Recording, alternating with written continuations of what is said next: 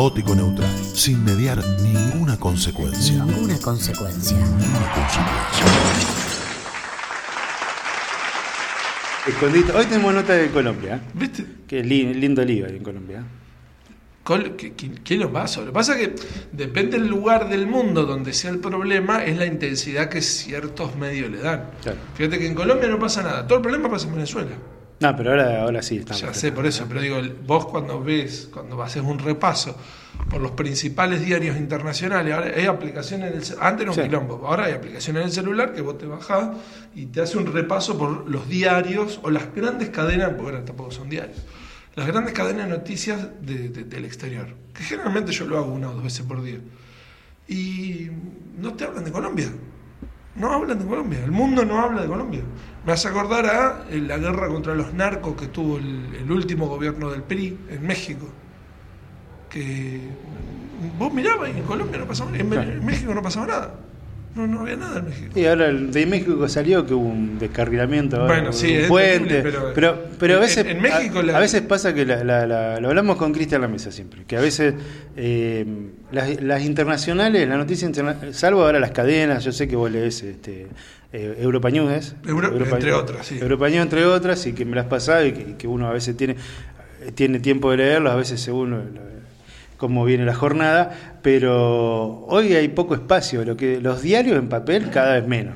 Ya no, no los diarios en papel casi de- lamentablemente muy mal y, cada vez menos espacio. Tienen que haber más espacio para la publicidad que para los internacionales por una cuestión de costo. Y hay en televisión hay dos o tres de cadenas grandes, dos o tres programitas así internacionales, pero hay poco espacio, ¿viste? Para el análisis internacional, y para la noticia. Siempre es, siempre es noticia si hay un atentado, si Lo que pasa es que si, si- si no entendemos ciertos posicionamientos Geo- geopolíticos y- no vamos a entender posicionamientos locales. O sea, cuestiones que pasan en, en la Argentina están pasando en muchos países del mundo. Entonces, cuando vos te ordenás más o menos, que cuando vos ordenás la geopolítica, entendés cómo, por qué o, o- o- cuál es el motivo de que pasen ciertas ciertas, ciertos movimientos, ciertas cuestiones. Yo es verdad que leo mucho Euronews, pero yo ya sé que si leo Euronews voy a... Todo lo que lea va a hablar mal de Rusia, por ejemplo, ya que hablamos Claro. del amigo Cristian, que disfrutalo porque le queda poco, le queda poco. se va para... Y ya está a niveles...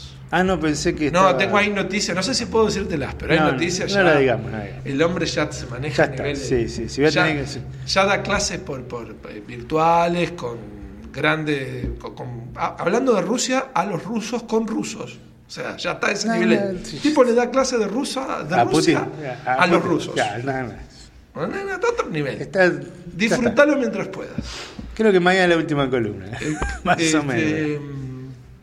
Bueno, Euronews sabe que va a hablar mal de Rusia. Todo lo que pasa en Rusia está mal. La vacuna rusa, no sé, hay que ver si está buena como dicen. Uno ti- tiene, bueno, lo que decía Cristian y lo- lo- también lo hablamos nosotros, Flaco, el posicionamiento mediático de este lado del mundo, la bajada de línea viene de Fox, la bajada de línea viene de Estados Unidos, y bueno, todo consume. Hoy, por suerte, las redes sociales te llevan a poder pispear otro tipo de noticias, ¿no? Porque antes la bajada era, Sí. era Sí, de, todas- de todas maneras yo creo que lo que hay que hacer no es simplemente leer la noticia o el acceso a la noticia, sino saber quién la escribe.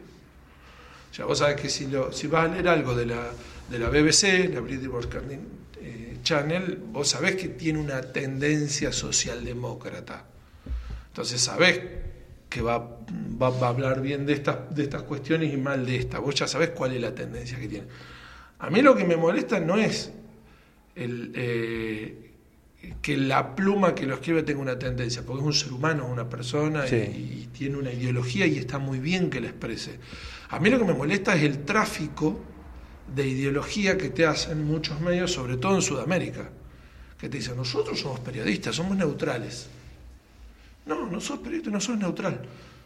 Este, respondes a tu formación política, respondes a tu formación ciudadana, respondes a tu interés y respondes a una empresa. Hoy los diarios no son esa. Eh, el periodista no es ese emprendedor voluntarioso y heroico que le contaba, le llevaba la verdad a la gente. Hoy es un trabajador de una empresa, como, como el que hace tornillos, a lo mejor un poco mejor pago. Este, Sí, el otro día leí un artículo, le mando un abrazo grande al amigo Daniel Borneto, periodista que, que hemos compartido en Capital Federal. Leí un artículo muy interesante el fin de semana eh, de su portal Miradas al Sur, eh, que cumple, cumple un nuevo aniversario. La verdad que él es, un emprendedor que ha llevado adelante su página web y le está yendo bien allá en, el sur argentino. Y, hacía una, reflexión, una carta y decía, bueno, eh, uno no tiene esa objetividad, porque al ser sujeto, ya te estás posicionando sobre ese micrófono y es un prisma, uno cada uno lo ve desde distintos puntos de vista y distintos ángulos. El tema es, eh, si bien la objetividad no existe, es tener eh, una, una mirada reflexiva y pararse ideológicamente en el sentido de no partidario, sino desde tomar una, una posición, un posicionamiento sobre ese objeto. Claro, creo que la, la semana pasada lo hablábamos con el tema de la moral. Vos tenés un deber moral. Sea, no se trata si, es legal o ilegal. Digamos, vos tenés un deber moral con la información. Hay, algo que se llama libertad de prensa, hay algo que se llama libertad de empresa, que es lo que rige sobre todo en la Argentina o en Sudamérica. Y después tenés la libertad de información. Las personas tenemos derecho a estar informados. Y para estar informados dependemos de la buena voluntad de las personas que trabajan en los medios y nos acerquen la información. Este, pero bueno, no, no- digamos, no es un problema puntualmente argentino. El- en ciertos lugares está bien marcado. ¿Qué sé yo? Por ejemplo, si vos mirás Hispan, Hispan TV, vos sabés que es un, es un, un medio de comunicación dedicado a criticar a Estados Unidos. Claro. Entonces, cualquier cosa que haga Estados Unidos está mal. Y no es todo malo lo que venga de cierto lugar. Inclusive a veces gente mala puede hacer algo bueno. Y no está mal decirlo. Claro. Eh, que creo que en ciertas medidas lo que nos reímos, por ejemplo, de periodistas periodista como el Euco, que todo, el agujero de ozono es culpa de Cristina, Claro, su- Adán su- mató su- a Eva porque, la- porque militaba en la cámpora. Su bajada de línea es esa, claro. Claro, ¿me entendés? entonces pierden seriedad. Creo que hay grandes periodistas que el odio los ha consumido, el lado oscuro de la fuerza los ha consumido, como Nelson Castro, por ejemplo. Nelson Castro nunca superó que, que lo hayan echado, creo que era de Radio Rivadavia, y lo consumió el odio. Lo consumió el odio y empezó a trabajar mal. Ya era un periodista que venía de ser condecorado, eh, perdón, decorado, ¿no? Este, premiado, Premiado. en Estados Unidos por la cobertura que había hecho del, del atentado de las Torres Gemelas, porque justo estaban ahí. Justo estaba ahí, sí, sí, me y, recuerdo. y fue premiado, tipo. Y bueno. Bueno, hay de, de un lado y del otro las consumen el odio, ¿eh? de, de un lado y del otro. Ah, pero sin lugar a Eh, dudas. Eso, o eso sea, sin lugar a dudas. Flaquito, yo sé que nos fuimos, empezamos a hablar y desandamos otro tema, pero mm, quería tratar con vos el tema que fue tapa de diarios de ayer. La Corte Suprema falló a favor del jefe de gobierno porteño, Horacio Rodríguez Larreta, por las clases presenciales en el distrito porteño. Los jueces Juan Carlos Maqueda, Horacio Rosati, Carlos Rosencrack y Ricardo Lorenzetti pusieron a la autonomía porteña por encima de la política sanitaria nacional para frenar la ola de contagio del coronavirus. Eh, mañana vamos a estar hablando con Eduardo Barcesat, que es abogado constitucionalista. ¿Eh? Afir- eh, dijo Eduardo Barcesat, afirmó que con el aval de la Corte Suprema al reclamo de Horacio Rodríguez Larreta por las clases presenciales, dijo, es un golpe, un golpe de Estado institucional, es un disparate jurídico, esto lo dijo Eduardo Barcesat, vuelvo a decir, lo vamos a tener mañana, 8.30 de la mañana, esfuerzo de producción también. También. ¿eh? Claro, ¿para qué voy a hablar yo si va a hablar él? Bueno. Eh, aparte, pi- pienso igual que él, así que. Eh, ¿qué, qué más dijeron? A ver, Cristina Fernández de Kirchner dijo, eh, es un golpe contra las instituciones democráticas Sí. e ignorar la división de poderes. Está muy claro que los golpes contra las instituciones democráticas elegidas por el voto popular ya no son de antaño. Alberto Fernández también dijo en un eh, acto ayer junto al ministro de Educación Nicolás Trota y al gobernador bonaerense Axel Kicillof dijo, no saben cuánto me apena ver la decrepitud del derecho convertida en sentencia, voy a cuidar la salud de los argentinos por más que escriban muchas sentencias. Lo que pasa es que es lo que veníamos hablando. Mirá, dos, dos cuestiones. Desde el año pasado que veníamos horrorizados con la sentencia del Supremo Tribunal Español en contra de la cuarentena. Y lo hablábamos como una locura. Qué locura lo de España. Bueno, la locura llegó. Por eso digo, los posicionamientos geopolíticos en algún momento o empiezan en Sudamérica o terminan en Sudamérica o pasan por Sudamérica. Es verdad eso. Este, por un lado. Y por otro, cuando hablamos de la República y la República, cuando yo hablo, digo, vieron que era importante educación cívica. Esto es atentar contra la República. Cuando los jueces se toman atribuciones que son del Ejecutivo. Este, cuando empezamos a lastimar los engranajes de, la República. Em, me parece que de todas maneras hay solución. Yo creo que Alberto no es lo suficientemente em, osado como para tomar soluciones, como para hacerse cargo de la solución. Yo creo que Alberto es una persona que prefiere, se siente más cómodo en una en ciertas posiciones de debilidad porque encuentran más justificativos a su necesidad de diálogo, diálogo hasta el suicidio que lleva adelante. Eh, porque el presidente puede ampliar la corte a nueve miembros, tranquilamente. El Senado nombra cuatro jueces más y se acabó el problema. Claro. Pero la cuestión es, ¿queremos solucionar el problema? ¿O preferimos vivir en un problema y tener la necesidad de vivir pactando y vivir negociando? Flaco, ¿qué pasó? Porque en marzo del año pasado ni se, a, la, reta ni se le ocurría tirar la Corte Suprema ante un, ante un DNU de los tantos que tiró eh, Alberto eh, desde el inicio de la, cuarentena, estirando esa cuarentena, valga la redundancia. Ahora, obviamente hay un posicionamiento político, obviamente está en campaña, lo que dicen muchos, obviamente está buscando a la reta ser el líder de ese espacio. Hace, ayer, hace ayer, anteayer, salían las tapas de los diarios, los chispazos que se está, se está dando piñas y golpes directamente con la líder del espacio del PRO, que es Patricia Burrit, ya es casi insostenible esa relación. Eh, pesa, pesa más, perdóname, Flaquito, pesa más eh, lo partidario, lo político y el querer decir, bueno, yo, yo acá me posiciono como candidato presidenciable a costa de lo que pase a la gente de la salud pública en la pandemia? Sí, digamos, dos cuestiones. Primero, cuando comenzó la, cuarentena, acordate del capitán Beto liderando a, toda la Argentina y todos detrás. Hoy creo que esa imagen se, se, volvió traslúcida. Parece que hoy Alberto no, no, no genera demasiado, demasiado respeto. Lamentablemente, lo digo, lo digo con tristeza. O sea, pero me parece que hoy Alberto no genera. Creo que cualquiera se le para de mano, digamos, para decirlo en idioma, En, un idioma popular, muy de, argentino. Este, a, mí me preocupa, a mí me preocupa esa, esa figura que vos das porque. Eh, perdón, y por otro lado, me parece que la reta lo que había perdido era mucho terreno con el ala más dura, retrógrada del, del reaccionaria del PRO, que lo cabeza eh, Patricia Bullrich, que aparte es capaz de decir cualquier cosa. O sea, Patricia Bullrich es capaz de pararse adelante de cualquiera y decir cualquier cosa, lo que haga falta. ¿Es la Carrió de estos tiempos? Claro, es como, sí, eso te iba a decir, es como una especie de Carrió, digamos, más atentista. Pero, pero es capaz de decir cualquier cosa en cualquier lugar, no, no, no tiene. O sea, es casi payasesco.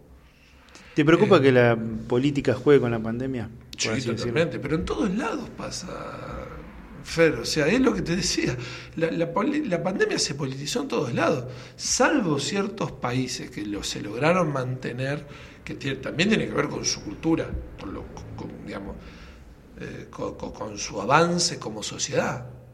Por eso yo me río cuando hablas con alguien que descubrió los países nórdicos de grande, de grande y te dice, no, porque en Noruega, no, porque en Suecia, más allá de que mucha fantasía también, ¿no? Sí, bueno, pero ellos eran así desde que eran vikingos. Este, no es que de golpe son así porque viven en esa... Vos vas a esa zona, respiras el aire fresco y te, y te convertís en, este, en una persona que piensa en la comunidad. No, es que ellos necesitaban vivir así porque si no se extinguían. Claro. Este, sí, me, quiero tomar un par de minutos para ver qué análisis haces de lo que sucedió en Pergamino, porque tuvimos un Pergamino revuelto eh, revuelto por las tapas de los diarios, principalmente Infobae, durante el fin de semana. Hubo, hubo menciones, de, mencionaron a, todo el mundo. Este, mire, señor, tranquilo, ¿eh? No, está. Eh, Eh, no, sí, es mi ah, tío, listo, es mi listo. tío, listo. es mi tío, No, me, quedé, se me quedé mirando porque. Yo digo, mirá, estamos viendo un Estamos robo, viendo un un robo en vivo. No, no, no, no, no, no, resulta que no. Me quedé, me quedé perdón a los oyentes, pero me quedé mirando cómo, cómo entraron en un auto. Al final está todo bien. Está todo bien, está bien, mi no tío, mi tío, mi tío. Eh, bueno, te decía, Flaco, retorno, retomo. Las tapas de Infobae dispararon contra todo el mundo. Yo decía, le decía a Julio Montero, hasta, hasta Berlín me apareció porque la nombramos, era la, Yo- la esposa yo me- de Bormioli. Yo me busqué a ver si aparecía yo. Claro, ¿viste? No, no aparecimos nosotros. Yo. Yo decía en forma de chiste hace unos días, bueno, no apareció Cachi, ¿viste? Lo Bueno, hay, hay algunos que zafamos. Hay algunos, claro. De lo famoso y de lo no tan y de lo- famoso. claro, lo no tan famoso. ¿Qué pasó durante ese fin de semana? ¿Qué, qué podés leer? ¿Qué intuís? ¿De dónde viene ese, de, de dónde vienen esos tiros? O, por ahí me decís, no, la verdad que no sé. Toda esa ensalada, me, me parece el otro día, este, creo que me lo decías vos, es un Fortnite de, la poli- es un Fortnite de la política, es un free for all. política. Es como, el- claro, es un- para la gente de nuestra época sería un White 3 de la política. Lo que pasa es que así estamos, ojo. ¿no? Digamos, esto se desprende por ahí de lo que veníamos hablando antes. O sea, en cada uno de los frentes o de estos cúmulos de, agrupaciones y partidos políticos, viene habiendo fisuras, digamos. Eh, y después creo que algunas cuestiones pasan porque hay alguien que craneó ciertas situaciones. No sé quién es ese alguien. Hay una persona que hizo un plan y empezó a ejecutar, o varias personas que hicieron plan. Esos planes confrontan. O sea, es como el ajedrez. El plan de las fichas blancas con el plan de las fichas negras. Confronta. Pero aparte acá, cada ficha tiene una personalidad. Entonces, vos acá tenés que juntar el plan maestro de cada uno de los frentes con la interacción que hay dentro de los frentes entre partidos, agrupaciones y colectivos. Y aparte tenés que sumarle que a cada una de esas actividades la lleva adelante gente que tiene su propia agenda. Y inclusive algunas de esas personas están ahí, pero le falta cierta capacidad para estar en ese lugar. Acuérdate que la, la política argentina se fue degradando. La poli- como otra cosa, ahora te va a venir una columna de música, habla de música, va a ver que la música argentina también se fue degradando. Sí. Yo en los 90 escuchaba a los ratones paranoicos y puteaba al cielo, y decía, mirá, todo burro tocando, y hoy escucho el tema de los ratones paranoicos y digo, pa, ¿por qué no hay una banda así ahora? Sí. O sea, se fue degradando, se fue degradando todo. Yo más o menos de música algo entiendo, más o menos de política algo entiendo, te digo, sí, se degradó todo, todo se degradó. Este, y esto lleva a que entre los planes que pueda haber, las mezquindades que pueda haber y las incapacidades o inutilidades que pueda haber, y terminó Pergamino siendo nota eh, de Infobae, que puede ser un portal que te guste o no, pero tiene relevancia nacional. Ni cuando Gimnasia estaba en la Liga Nacional, ni cuando este Douglas estaba en el Nacional B y hacía buenos campeonatos, teníamos cobertura nacional. Claro. Tenemos cobertura nacional porque cuatro o cinco este, pseudos dirigentes políticos están en cargos medianamente importantes, algunos elegidos por el voto popular, lo cual me entristece bastante, y otros elegidos porque alguien los eligió para estar ahí, y no están capacitados, no están preparados para estar ahí. Esto es fácil, es sencillo. Este, no están capacitados. Y entonces pasan estas cosas. Flaco, cierro la última que te digo y vuelvo. Mirá cómo terminamos atando todo. Ato el periodismo, ato la pandemia, ato la política y, y, y sabes que veo que, que todo se cuestiona, que la pandemia se politizó. Nosotros también somos responsables, los comunicadores, los medios, algunos con más o menos intencionalidad. Pero digo, me quedaba pensando mientras, mientras vos analizabas lo que pasa acá en Pergamino. Primero se, se esperaba una vacuna Sí. en la pandemia, vuelvo a atarlo a la pandemia. Se esperaba una vacuna, todos esperando la vacuna, todos juntos, sentados, esa foto que vos me decís, no, no va a volver nunca más, en marzo, el año pasado, yo siempre vuelvo a esa foto reiterativa, pero no va a pasar. Esperamos una vacuna, después sale una vacuna, después era, no, esta vacuna no, esta vacuna no, esta vacuna no, militamos en contra de la vacuna. Ahora, después, van llegando vacunas, y son pocas. Son pocas, son pocas. No, pero bueno, pero tenemos alguna. Está mal, bueno, pasó el vacunatorio VIP, uno entiende el daño que se hizo. todo, todo se cuestiona. Sí. Todo, todo se cuestiona. Si vienen tres vacunas, porque son tres vacunas. Si esas tres vacunas, no, pero una es la Sputnik, la otra es la China, no te sirve para. O sea, ¿qué nivel Después de. qué- que quiero la Sputnik, después qué- que me claro, envenená, qué- me nivel de confusión de cierta parte, de, de- de confusión que llevan ciertos dirigentes políticos hacia la sociedad que terminan haciendo, che, yo no me vacuno porque tengo miedo, Mm. o yo no vacuno porque no creo nada, o yo me vacuno porque es una gripe. Eh, nosotros también, que, que- qué rol cumplimos ciertos medios de comunicación, que es lo que veníamos hablando de- desde, la- desde que empezamos hoy el día, mira cómo cierra todo. Y bueno, la no sé si decirlo irresponsabilidad o ya directamente metido en la médula de cierto sector político para militar en contra de la pandemia. Mirá, eh, seguimos, digamos, para seguir el, análisis, voy que es para, digamos, correcto, aparte es cronológico. Eh, en el mismo portal de noticias, en el mismo portal de noticias argentino, tres noticias a continuación. Argentina fracasó en el proceso de vacunación. Argentina lleva vacunado 10 millones de personas, ¿está? o sea, el 25% de su población. Noticia siguiente. España festeja haber vacunado 5 millones, ya vacunó 5 millones de personas. O sea, la mitad que la Argentina teniendo una población muy superior. Y la tercera noticia es, eh, Europa festeja haber vacunado el 20% de su población. Nosotros vacunamos el 25%. Somos el, un país que produce dos vacunas distintas y que este, no, es, este, eh, no es de los países centrales, no es como Europa o como Estados Unidos. Yo creo que hay un sector de la, de la Argentina que toda su vida hizo política arriba de muertos. O sea, construyó su poder dentro de la sociedad, su poder económico, su poder este, político, eh, arriba de muertos. O sea, lo podemos analizar desde la campaña del desierto, que hasta donde me da la memoria ahora rápida, de- si tuviéramos a la tarde, por ahí se me ocurriría algunos ejemplos más lejanos, este, porque estoy, estoy medio dormido, pero desde la campaña del desierto para acá, Toda esa generación del 80, todo eso construyó todo su poder arriba de muertos. Todo. Macri ganó este, Capital Federal gracias a Cromañón. Si no hubiera pasado Cromañón, este, Sí. seguiría Ibarra. Ibarra que seguiría. no, sí, vi- sí. que no, aparte no era mal este, intendente, yo en esa época era, pertenecía a un partido político opositor al de Ibarra, o sea, y, digamos, mis compañeros este, en Capital decían, el problema que tenemos nosotros es que Ibarra no está haciendo una mala gestión. Eh, si no hubiera existido lo de Nisman, hay mucha gente que dice que no hubiera ganado Macri. Digo, para tomar algo más fresco, volviendo al tema del fútbol, que decía eso pasó hace mucho tiempo. Pero podemos hablar de la revolución fusiladora, podemos hablar del 30, podemos hablar del 76, podemos hablar de la noche de, este, de los bastones largos, podemos hablar de todo un sector de la población argentina que este, son necromantes de la política. O sea, son personas que han construido todo su poder arriba de muertos. Este, entonces es como decirle al perro que muerde que no muerda, y si muerde toda la vida. O sea, el problema son los nuestros.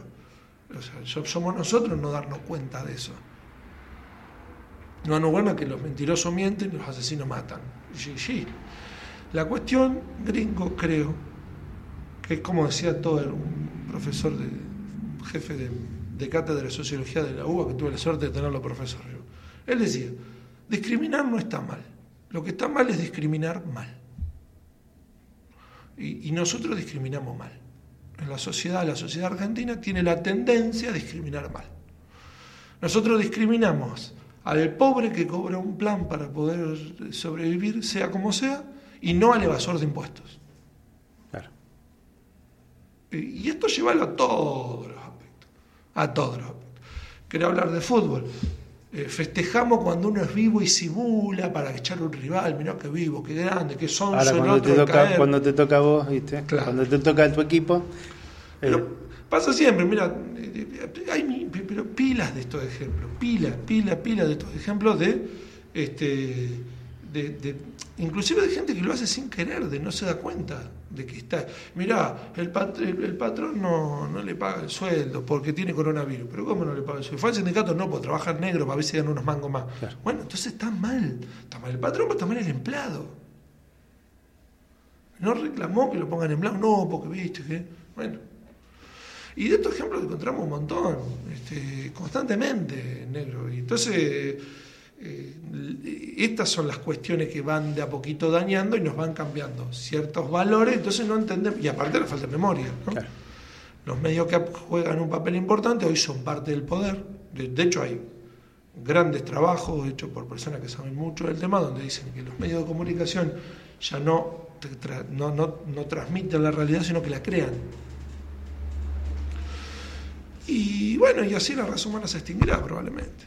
Así, Así, así nomás. así te dejo en un, Esa- este, un mensaje esperanzador. Ah, sí, ese mensaje esperanzador Ese de, mensaje de esperanzador. ¿Entendió todo usted, Pinto? De 10. Coincide con. De 10, de 10. Más allá de la broma y que nos tomemos ciertas licencias para hacer ciertas- para comentar ciertas cuestiones, este, y que por ahí no olvidemos que hay gente que nos está escuchando y no sabemos que somos, somos los chicos que nos juntamos en el monte en el club este, a tomar una, una soda con limón y hablar de, de la vida. Eh, lamentablemente, lamentablemente esto nos pasa continuamente. O sea, continuamente no- nos viven contando una realidad que no es y nos olvidamos lo que pasó hace dos días. Exacto. Eh, Exacto, pero bueno, yo lo que digo es siempre lo mismo. O sea, el- al malo no le podemos echar la culpa de ser malo. O sea, es malo. Si nosotros le creemos, es otro problema. Estarán en el trabajo, como decís, de los otros. Claro, darse cuenta. Por eso Darse cuenta. Este, la frase que quedó, que muchos se rieron cuando dije, si me dan el poder de extinguir la maldad, te la cambio por extinguir a los boludos. Este, Esa, esa quedó para, para sus amigos, Claro, quedó su- para- sus seguidores. quedó- seguidores. Flaquito, ¿nos encontramos el martes que viene? Dale, dale, buenísimo. Seguimos ¿Eh? sacando el cuero a la gente, analizamos Y lo así. que vos quieras. Este, siempre me pones en estas cosas, sí me hace analizar medios de comunicación, y bueno, pero, eh, radical. ah, es lindo porque usted se levanta muy temprano. Entonces, No, porque aparte a la esta- mañana- A esta hora está bueno, está bueno. Vos me haces pagar que yo no te da pelota cuando Y más, o menos, sí, sí, usted me hacía bullying. Bueno, Eh, hablemos de política. Hablemos de la interna radical que a usted le encanta. Sí. Pasaba por nuestros micrófonos el amigo Germán Col, Flaco Col.